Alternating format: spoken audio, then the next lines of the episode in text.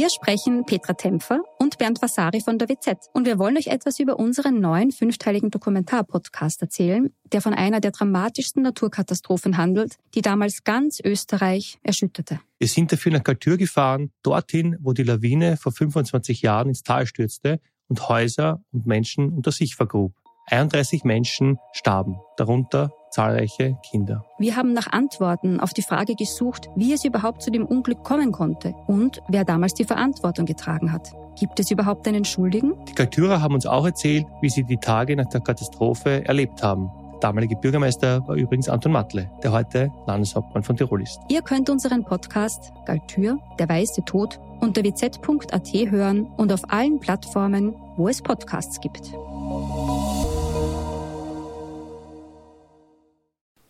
Ein eigentlich gewöhnlicher Raubmord wird zum Spektakel. Erstmals setzt die Polizei neueste und modernste Ermittlungsmethoden ein. Und das mit Erfolg. Der Täter wird gefasst und zum Tode verurteilt. Doch Georg Ratkay ist nicht wegen seiner Mordtaten im Gedächtnis geblieben, sondern wegen seiner Hinrichtung. Die wurde zu einem besonderen Gaudium, von dem man sich in Wien noch heute erzählt.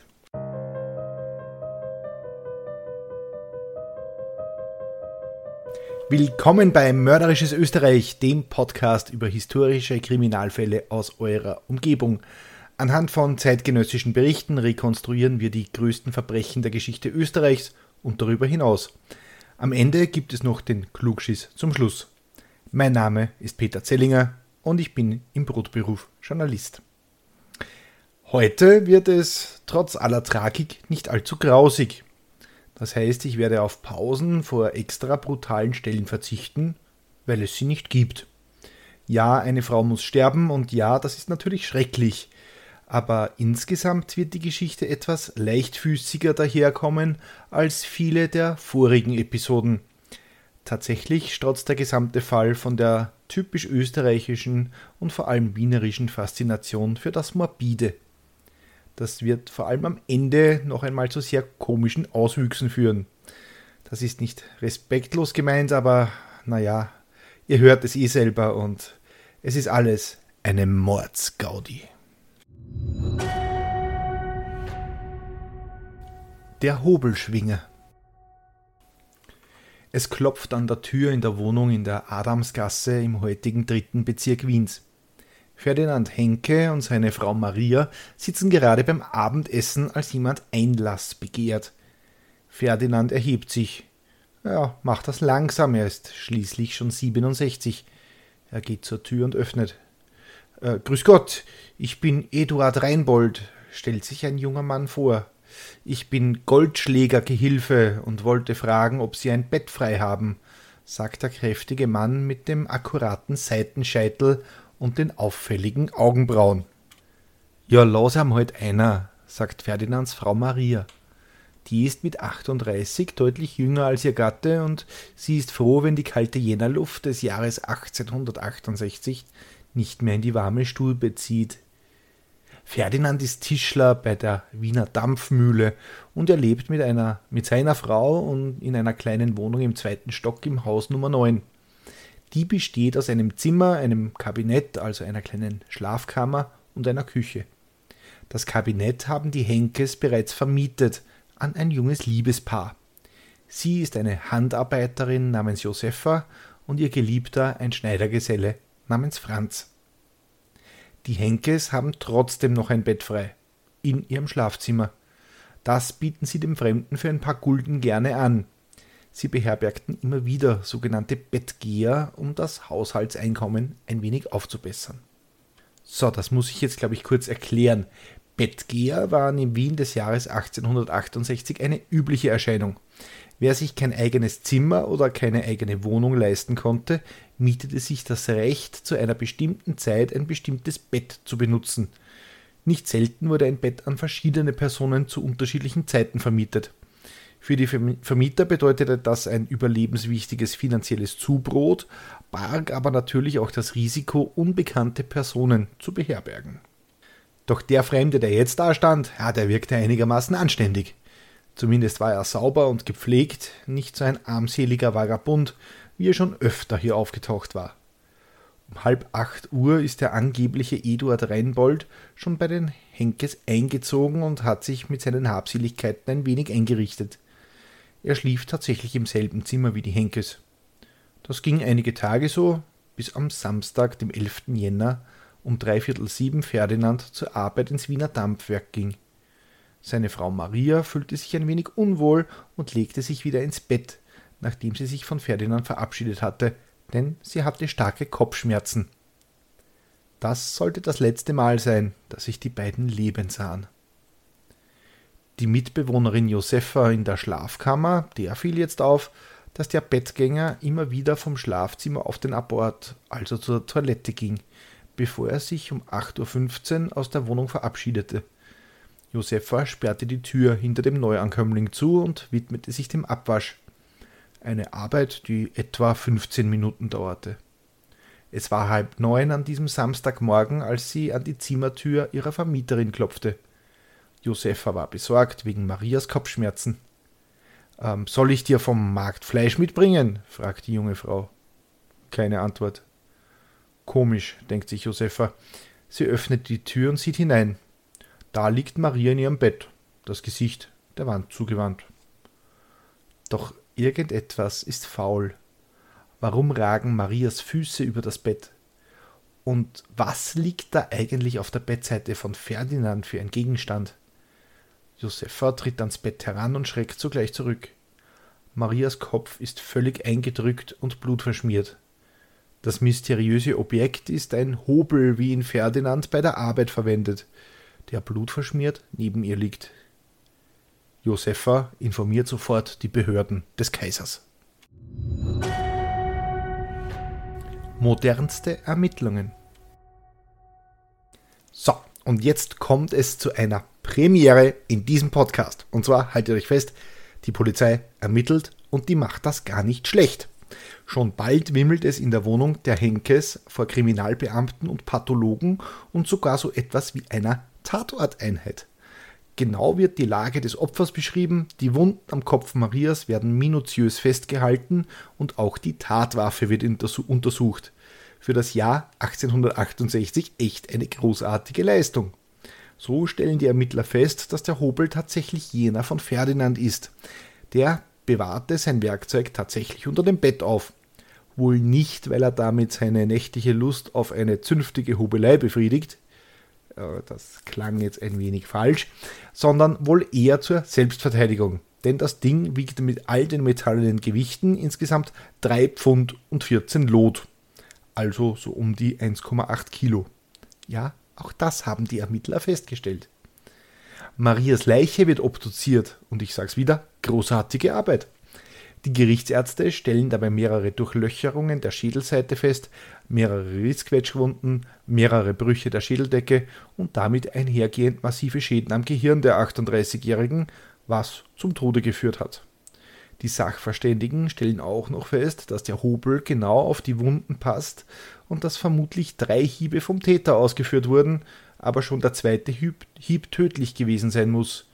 Erneut ich bin schwer beeindruckt von der Polizeiarbeit von vor 154 Jahren. Wir sind aber da immer noch nicht fertig. Die Tatwaffe steht also fest. Ferdinand kann als Mörder ausgeschlossen werden, denn obwohl es sich um seinen Hobel handelt, hat er ein wasserdichtes Alibi. Die Zeugenbefragungen, ja, auch das wurde gemacht, ergeben, dass Maria noch lebte, als Ferdinand weg war. Also blieben eigentlich nur noch Josefa, ihr Liebhaber Franz und der Fremde mit dem Namen Eduard Reinbold übrig. Siehe da, durch Ermittlungen und Polizeiarbeit können Josefa und Franz als Täter ausgeschlossen werden. Also kann nur noch Eduard in Frage kommen.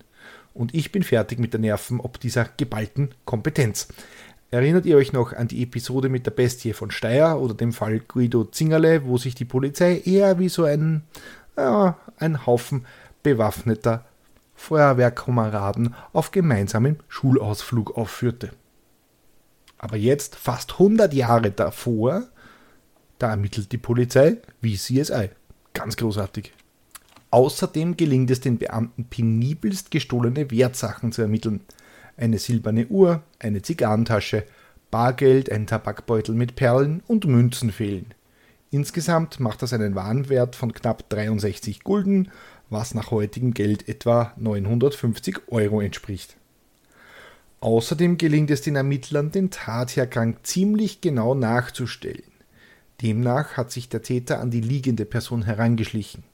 Maria dürfte mit dem Gesicht zur Wand gelegen sein, das heißt, sie hatte keine Chance, den Täter zu bemerken. Das ist blöd für den Mörder, denn dadurch ist der Mord in meuchlerischer Absicht passiert und das war damals, sagen wir es mal so, kein Milderungsgrund.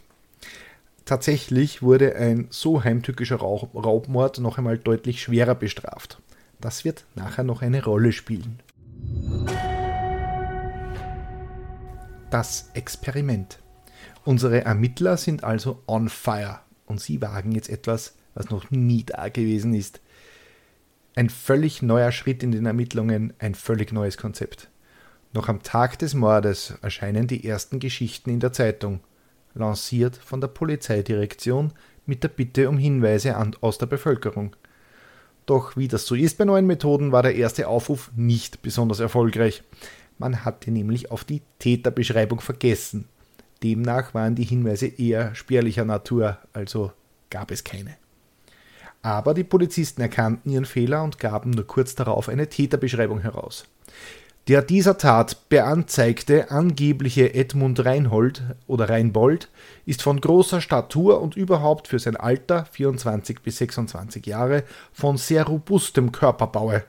Derselbe hat seine Kopfhaare auf der linken Seite abgeteilt und nach jeder Seite glatt gekämmt, starke Augenbrauen und wohlgeformte Nase. Ich frage mich zwar, wer bei der Formulierung starke Augenbrauen und wohlgeformte Nase sofort schreit, ja, da drüben, da ist der Mörder, ich erkenne ihn ganz genau wieder. Aber andere Zeiten, andere Sitten, andere Schönheitsideale, was Nasen und Augenbrauen betrifft. Außerdem veröffentlichte die Polizei, dass der mutmaßliche Täter seinem späteren Opfer gegenüber erwähnt hatte, dass er in der Leopoldstadt einen Sessel repariert hätte. Ein Detail, das gleich noch überaus wichtig wird. Denn jetzt kommen die Hinweise aus der Bevölkerung. Erstmals in der Kriminalgeschichte Österreichs über die Presse, was bei denen natürlich gut ankam. So stand in der konstitutionellen Vorstadtzeitung vom 14. Jänner Wahrhaftig großartig sind die Anstalten, welche von der Sicherheitsbehörde getroffen wurden, damit man der Person des Mörders habhaft werde. Die öffentliche Fahndung führte letztendlich zum Täter. Nachdem nämlich veröffentlicht worden war, dass der Verdächtige vor dem Mord in einer Wohnung in der Leopoldstadt einen Sessel repariert hatte, meldete sich ein Schustermeister bei der Polizei und gab einen Hinweis auf einen Mann namens Georg Radkei, auf den die Täterbeschreibung und andere Anhaltspunkte passen würden. In Begleitung dieses Schustermeisters war eine Frau, die angab, dass Radkei Untermieter in ihrer Wohnung gewesen sei. Der wiederum halte sich höchstwahrscheinlich jetzt bei seiner 17-jährigen Geliebten Caroline Geserich auf. Unabhängig davon, und diese beiden Hinweise sind schon ziemlich konkret, unabhängig davon kam ein weiterer Mann auf die Wache und gab der Polizei einen entscheidenden Hinweis. Sein Dienstmädchen, Caroline Geserich, habe einen Geliebten, ein Tischlergeselle namens Georg Radkei, und als der als der gesuchte Raubmörder in Frage käme. Er habe in seiner Wohnung einen Sessel repariert. Der Mörder hatte in der Tatwohnung Zeitungsblätter hinterlassen, auf denen er Notizen geschrieben hatte. Und die hatte der Mann der Polizei gebracht. Und siehe da, die Schriftproben stimmten mit anderen Schriftstücken überein. Die Ermittler wissen jetzt also, wer der Mörder ist. Doch wie fängt man den jetzt? Die Ermittler erfahren, dass Radkei ein deutschsprachiger Ungar ist also beginnen sie fort, sofort den Nordbahnhof, die Station Floridsdorf, den Raber Bahnhof, den Südbahnhof und die Station Simmering zu überwachen. Sollte der Täter versuchen, nach Ungarn zu flüchten, hätte man ihn so sofort verhaften können. Doch dazu kam es gar nicht. Polizeikommissär Friedrich Heide und ein Zivilwachmann begaben sich am 14. Jänner 1868 in die Wohnung der Eltern von Caroline Geserich in Kleinneusiedl. In ihrer Begleitung befand sich ein Mann, der Radkai kannte und ihn identifizieren sollte. Um vier Uhr früh stürmten die Beamten die kleine Behausung und konnten Radkai noch schlafend in seinem Bett in Ketten legen. Er wurde in das Landesgericht Wien überstellt. Radkay leugnete zunächst, legte aber am 23. Jänner ein Geständnis ab.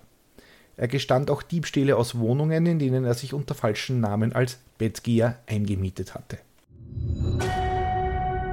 Georg Radkay, Dieb und Mörder.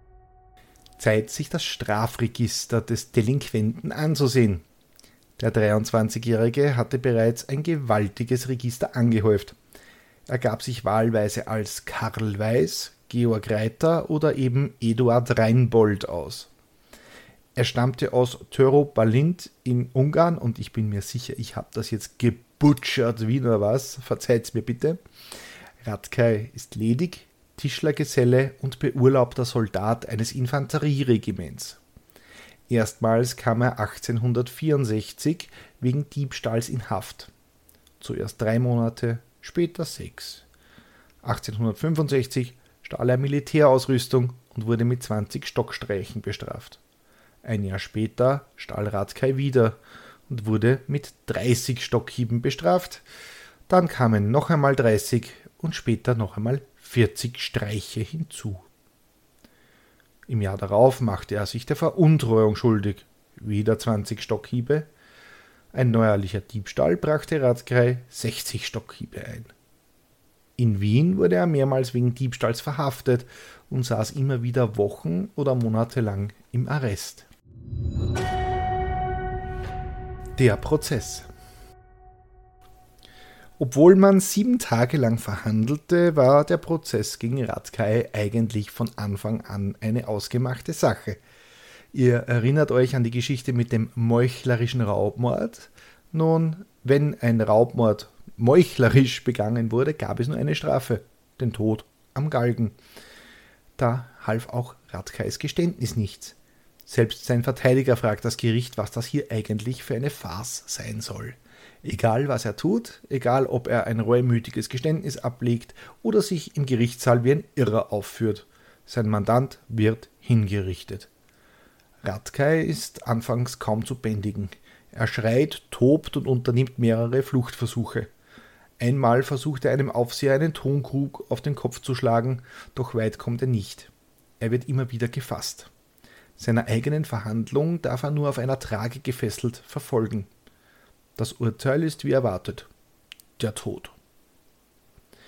Zitat. Georg Radkay wurde entfesselt von zwei bloß mit Seitengewehren, also Messern, bewaffneten Polizeisoldaten in den Saal geführt. Sein Schritt schwankte, er war dem Zusammensinken nahe.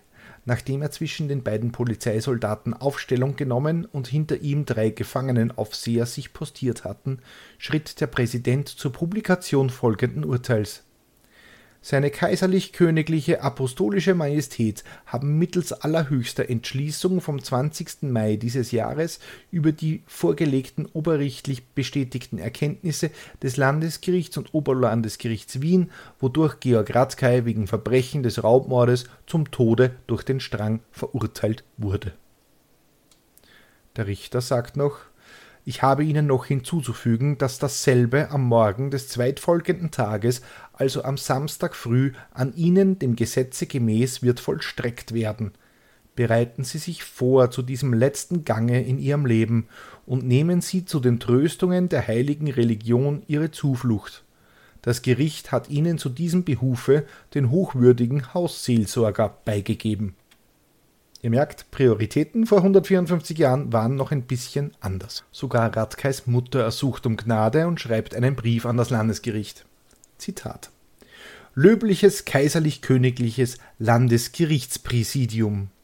Da es mir endesgefertigter, armer, unglücklicher Mutter durch ungewisse Nachricht zuteil geworden, dass mein Sohn Georg Radkay von Töre Balvet gebürtig aus dem Pester Komitat, beurlaubt vom löblichen K&K Linieninfanterieregiment in Wien, einen Raubmord begangen und ausgeübt haben, soll und jetzt bei ihrer ihro löblichen K&K Landesgerichtspräsidium in Verhaftung genommen sei.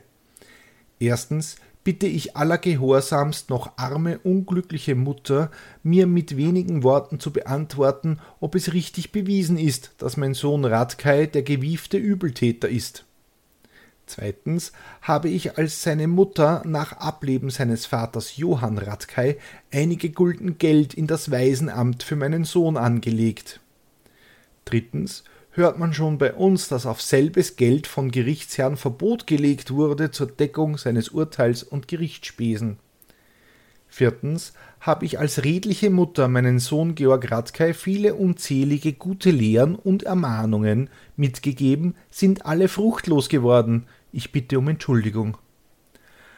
Dahero bitte ich allergehorsamst Hände und Füße küssend, löbliches kaiserlich-königliches Landesgerichtspräsidium, mögen den gütlichsten Anteil an mir armen unglücklichen Mutter zu nehmen, wenn mein Sohn Georg Radkay vielleicht zum Tode verurteilt werden sollte so erneuere ich nochmal meine Bitte, löbliches K&K Landesgerichtspräsidium, mich arme unglückliche Mutter mit ihrer mildesten Güte zu begnädigen und mir das Geld, welches ich für meinen Sohn angelegt habe, erlauben zu übernehmen, welches ich, arme 65-jährige alte Witwe, für meine Lebensnahrung sehr groß benötige, für welche Güte löbliche K&K Landesgerichtspräsidium meine letzten Hauch ihr größter Dank sein soll. Mit aller Hochachtung verharre ich als gehorsamst untertänigste Dienerin, arme unglückliche Mutter Martha, verwitwete Johann Radkay. Und ich werde das Gefühl nicht los, dass österreichische Behörden bis heute hoffen, dass man Füße küssend Briefe an sie schreibt, die genau so formuliert sind. Zumindest kommt es mir manchmal so vor. Und was ihr jetzt auch sicher noch bemerkt habt, um das Leben ihres Sohnes ging es ihr nicht wirklich, sondern eher um das Geld, über das er noch verfügte, mit dem er aber seine eigene Hinrichtung bezahlen muss. Arme Mama kommt nicht mal an das Geld mehr ran. Ratkei selbst, der findet sich recht bald mit seiner Strafe ab. Als er abgeführt wurde, äußerte er sich mit echtem Galgenhumor zu einem der Aufseher. Jetzt glaube ich selber, dass die Geschichte einen Haken hat.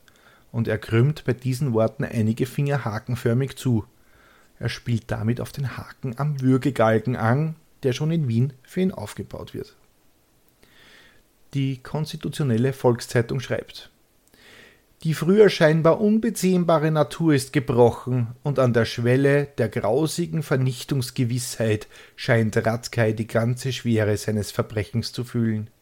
Seine Luft zum Leben gelangte oft in abgebrochenen Äußerungen zum Ausdruck. Radkei blieb in sich gekehrt und nichts verriet den Radkei von früher. Nichtsdestoweniger verbrachte er die Nacht ruhig und zum Teile fest schlafend. Als Radkei am letzten Tage morgens erwachte, mochte dieses Erwachen ihm mehr als je den Wert des Lebens vor das geistige Auge geführt haben, denn er weinte, heftig schluchzend, lange Zeit hindurch und war durch kein Trosteswort zu beruhigen. Erst die Andeutung, dass eine Begnadigung noch immer nicht vollständig ausgeschlossen bleibe, gab ihm seine gestrige Fassung wieder. Der Beichtvater Kopitschek weilte mehrmals des Nachts, oft stundenlang bei ihm, und diese Zeit war es, wo Radkei besonders ruhig war. Freitagmorgens, also am Tag vor der Hinrichtung, kleine Anmerkung, erhielt Radkei von der Träterie im Gerichtshause einen großen Blumenstrauß. Er zeigte sich hierüber sehr erfreut und erklärte sogleich einem der gefangenen Hausaufseher, dass er aus dem großen Strauß kleine Sträußchen machen und diese zur Erinnerung an seinen Aufenthalt im Landesgerichte an die weiblichen Mitgefangenen verteilen werde. Ferner erbat er sich die Erlaubnis, von einigen Arrestanten Abschied nehmen zu dürfen, was ihm nicht verweigert wurde. Auch von mehreren Beamten des Hauses, die im Lauf des Tages ihn besuchten, nahm er herzlichen Abschied und auch ihnen überreichte er zum Andenken kleine Blumensträuße. Er zeigte sich dabei so erregt, dass er vor lauter Tränen kaum ein Wort über seine Lippen brachte. Am Nachmittage legte er unter lautem Schluchzen mit Tränen der Reue die letzte Beichte ab. Nach derselben äußerte er sich wiederholt Wenn's nicht anders geht, so mag's sein, die Straf, die man mir diktiert hat, ist hart, sehr hart, aber am Ende habe ich's ja verdient. Eine Mordsgaude. So, und ihr fragt euch jetzt sicher, was macht den Raubmörder Georg Radkay so besonders? Schließlich war Raubmord in dieser Zeit beinahe alltäglich. Warum gerade er? Nun, das liegt tatsächlich an seiner Hinrichtung. Die geriet zum Volksfest. Manche Berichte gehen von einer halben Million Schaulustiger aus. Tatsächlich lagerten schon in der Nacht auf den 28. Mai Schaulustige auf dem Wienerberg, um sich die besten Plätze zu sichern. Ein Korrespondent der neuen freien Presse schreibt Die Menge hatte sich von zwei Uhr nachts an bereits dahin gedrängt und kampierte, das Schauspiel erwartend. Die Dächer der Magazine der dort liegenden großen Leimsiederei sowie des Wirtshauses waren ebenfalls zur Tribüne geworden, indem dieselben von einer dicht gedrängten Menschenmenge besetzt waren. 30 Kreuzer verlangten Besitzer umliegender Gebäude für einen Sitz oder Stehplatz am Dach. Für Plätze auf den improvisierten Tribünen wurden Preise bis zu einem Gulden bereitwilligst gezahlt. Wo noch Platz war, stellten sich Mietwagen aller Art, sogar Möbelwagen auf. In der Neustädter Straße standen Fahrzeuge in drei dichten Reihen. Es war gar nicht leicht, den Delinquenten zur Hinrichtungsstätte bei der Spinnerin am Kreuz zu bringen. Erst um sechs Uhr erschien ein Bataillon Este Infanterie mit der Fahne und je ein Eskadron Windischgrätz-Dragoner und Liechtenstein-Husaren. Wenn schon das Durchdrängen dieser Truppen bis zum Richtplatze eine schwere Aufgabe war, so bot das Freimachen des Raumes und, das Exekutions und die Exekutionsstätte noch größere Schwierigkeiten. Da ging es natürlich nicht ohne Rippen und Kolbenstöße ab. Es brauchte also drei Einheiten Soldaten, um der Menge Herr zu werden. Es soll sogar zu einer gefährlichen Situation gekommen sein, als aufgebrachte Hinrichtungsgäste von Soldaten mit Kolbenschlägen in einen Straßengraben getrieben wurden. Kurz sah es so aus, als wollte man statt dem Radkai die Soldaten lynchen. Geschäftstüchtige Frauen boten Heftchen an, in denen aktuelle und andere bluttriefende Geschichten bis ins letzte mutmaßliche Detail ausgebreitet wurden und Moritatensänger sorgten für angemessene akustische Untermalung. Journalistische Zeugen sprachen von einem ungewöhnlich ergötzenden Schauspiele, das offenbar auch erotische Aktivitäten in aller Öffentlichkeit auslöste. Ja, vereinzelt sollen Gäste Sex am Hinrichtungsplatz gehabt haben. Ein wahrlich orgiastisches Vergnügen. Die Hinrichtung des 23-jährigen Tischlergehilfen Georg Ratzkei bei der Spinnerin am Kreuz geriet zu einem Spektakel, mit dem sich drei Tage nach der Exekution auch die Plenarversammlung des Demokratischen Vereins im Bezirk Neubau auseinandersetzte. Kritisiert wurden die Rohheit begünstigenden Einflüsse eines so widermenschlichen Schauspiels. Ein Lehrer erzählte dabei, dass ihn mehrere Kinder gefragt hätten, ich bitte, Herr Lehrer, morgen komme ich nicht in die Schule, ich gehe den Radkai anschauen, wie er gehängt wird. Ein anderer Redner meinte, wenn ein solcher Skandal geboten wird, was nützt dann das Unterrichten? Die Gstanzeln, die sie dort hören, merken sich die Kinder viel eher. So, und ich glaube, für äh, unsere deutschen Zuhörer, die übrigens den Großteil dieser Podcast-Gäste hier ausmachen, muss ich das kurz erklären. Gstanzeln sind so äh, kurze, ganz kurze, vierzeilige Volkslieder, die man so daher sind. Der bekannte Autor Friedrich Schlögel war vor Ort. Ihm verdanken wir einen, naja, eher schwarzhumorigen Augenzeugenbericht. Unterm Galgen. Ein Amüsement unterm Galgen, gewiss, und noch dazu ein superbes. Das letzte Volksfest dieser Gattung fand in Wien am 30. Mai 1868 zufällig am Namensfeste Kaiser Ferdinands des Gütigen statt und galt dem Halse des 23-jährigen Raubmörders Georg Ratzkei, eines freilich verwahrlosten Subjektes. Jahre waren vergangen, ohne dass man der schaulustigen Hefe das Seelengaudium gegönnt, einen Baumeln zu sehen. Außerdem blieb das fatale Gerücht, die Todesstrafe werde demnächst abgeschafft, mit Hartnäckigkeit in Permanenz, Wer weiß, ob dies nicht die letzte, der letzte arme Sünder ist, an dem die Schinderzeremonie mit all ihren interessanten Einzelheiten in persönlichem Augenschein zu nehmen wäre. Also auf nach Spinnerin am Kreuz. Der Schauplatz ist günstig gewählt.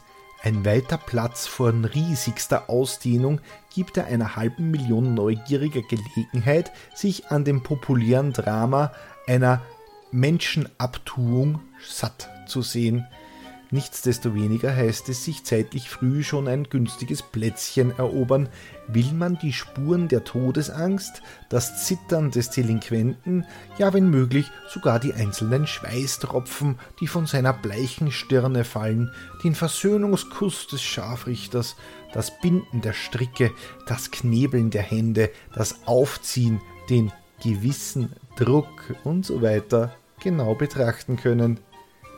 Kluge Leute wandern deshalb bereits um die Mitternachtsstunde nach der Gratis-Galgen-Arena und okkupieren die strategischsten Punkte. Und so war es auch diesmal. Um ein Uhr nachts kamen sie angezogen in dichten Scharen, lachend und kreischend und johlend und jubilierend und lagerten sich im Grase. Es waren die Habitus vom Galgenturf, beiderlei Geschlechts, konfiszierte Gesichter, Stammgäste der anrüchigsten Kneipen, stabile Insassen der schmutzigsten Höhlen des Elends und des Lasters, ein Mixtum aus der vielköpfigen Genossenschaft der Gauner, so dass man Weiland Schufterles bekannten Bericht variieren und sagen konnte, alles, was von der gewissen Sorte nicht in Zuchthäusern, Spitälern und sonstigen K&K Besserungsanstalten gerade verwahrt gewesen war, war der Hatz vorangezogen. Oh, ich, ich liebe diese Sprache übrigens. Bis der Morgen graute, trieb das Gesindel den heillosesten Unfug. Als es endlich Tag ward und die Verkäufer und Ständer kamen und ihre Delinquentenwürstel, arme Sünderbrezen und Galgendanzinger ausriefen, da ging der Janhagel erst richtig los und Tausende und Abertausende wurden so kreuzfidel, wie es seinerzeit auf dem, Brigitte, auf dem Brigittenauer Kirchtage Mode war. Was glauben's denn? meinte an ein Mann mit Hemdärmeln, der seinen siebenjährigen Buben aus dem Schnapsflaschel trinken ließ. Was glauben's denn? Sowas sieht man nicht alle Tag. Ein Glasel umblauchten wette, das, das na nicht badanieren, rief ein anderer und stieß mit seinem Stamperl an. Das ist ein kleines Schnapsglas. Gilt, war die Antwort. Badaniert muss er werden, weil er Ungar ist und weil es die Ebergene auch badaniert haben. Ich übersetze kurz für unsere deutschen Zuhörer. Ähm, sie meinen pardoniert, also begnadigt. Ähm, die Ebergeni war eine ungarische Adlige, die eine Nebenbuhlerin ihres Geliebten umgebracht haben soll.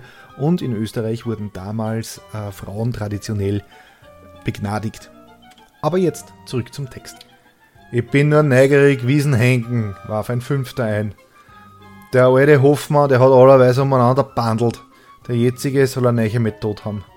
Also der alte Henker hat immer sehr lange gebraucht und herumgetan, der neue soll eine andere Methode verwenden. Na, vielleicht hängt dann per Dampf, witzelt ein Sechster.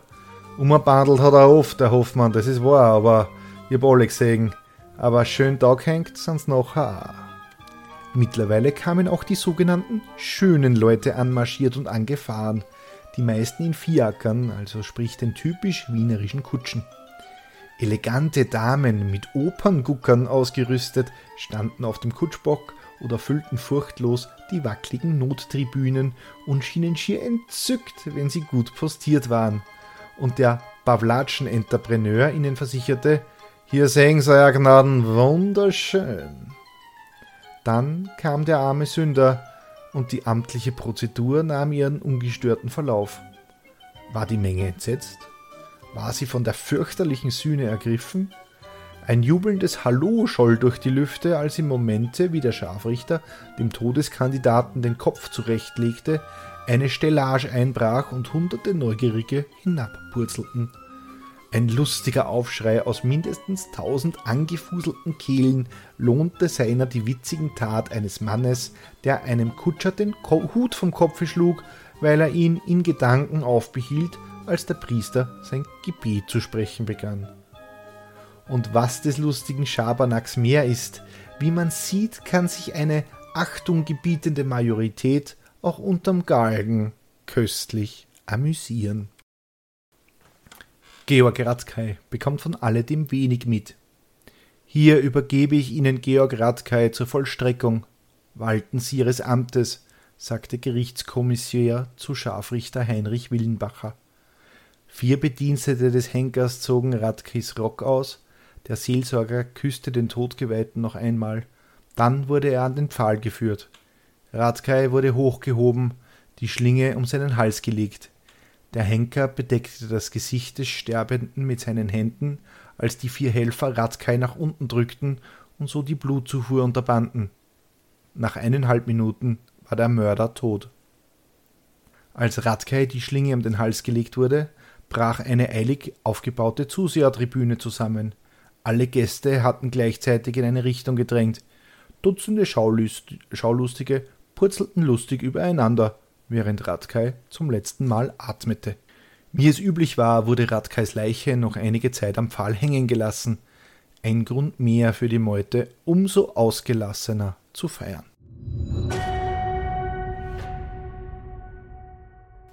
Klugschiss zum Schluss. Das Ende der öffentlichen Hinrichtungen.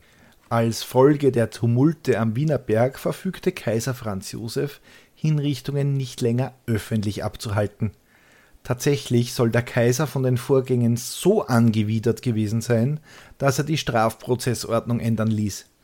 Exekutionen fanden ab sofort in einem kleinen Lichthof des Landesgerichts für Strafsachen in Wien statt. Der Landesgerichtshof I wurde zum neuen Galgenhof. Damit wurde Georg Radkay die zweifelhafte Ehre zuteil, der letzte von einem ordentlichen Gericht Verurteilte zu sein, der vor großem Publikum in Österreich hingerichtet wurde. Während des Ersten Weltkriegs gab es dann zahlreiche Exekutionen. Von 1934 bis zur Machtübernahme der Nazis starben 21 zum Tode Verurteilte am Würgegalgen. Während der Nazizeit selbst wurden 1184 Menschen mit dem Fallbeil hingerichtet. In der Zweiten Republik wurden 31 Todesurteile vollstreckt, die letzte Hinrichtung fand im Jahr 1950 statt. Eine der letzten Frauen war übrigens Martha Marek, mit der wir uns in Folge 10 auseinandergesetzt haben. Wenn ihr mögt, hört da unbedingt rein. Es geht um ein abgehacktes Bein, mehrere Versicherungsbetrüge und eine Serienmörderin, die bis heute die bekannteste ihrer Art in Österreich ist. Ich will mich ja nicht selber loben, aber die Folge ist wirklich hörenswert. Eigentlich ist es eine Doppelfolge. Umso besser. Wenn euch die Folge gefallen hat, könnt ihr mir auf steadyhq.com slash mörderisch einen Euro in den Hut werfen. Eigentlich sind es 2,50 Euro, weil weniger akzeptiert die Plattform nicht. Aber ihr könnt auch 30 Tage lang das gratis testen und dafür bekommt ihr die aktuelle Folge immer schon am Freitag Vormittag statt erst am Samstag. Das ist doch mal ein Angebot. Und wenn ihr dort auch noch den Newsletter abonniert, dann bekommt ihr noch Bonusmaterial zu den Fällen. Diesmal sind es Zeichnungen von Georg Radkay während und nach seiner Hinrichtung, beziehungsweise auch Darstellungen, wie es damals bei der Spinnerin am Kreuz so ausgesehen hat. Wenn ihr mir Feedback geben möchtet, dann schreibt mir bitte einfach per Twitter auf pzellinger und die nächste Folge erscheint am kommenden Samstag auf Spotify, Amazon, Apple, TuneIn, iHeartRadio, Podvine und Player FM. Bleibt mir nur noch, euch Danke fürs Zuhören zu sagen. Bussi, Baba.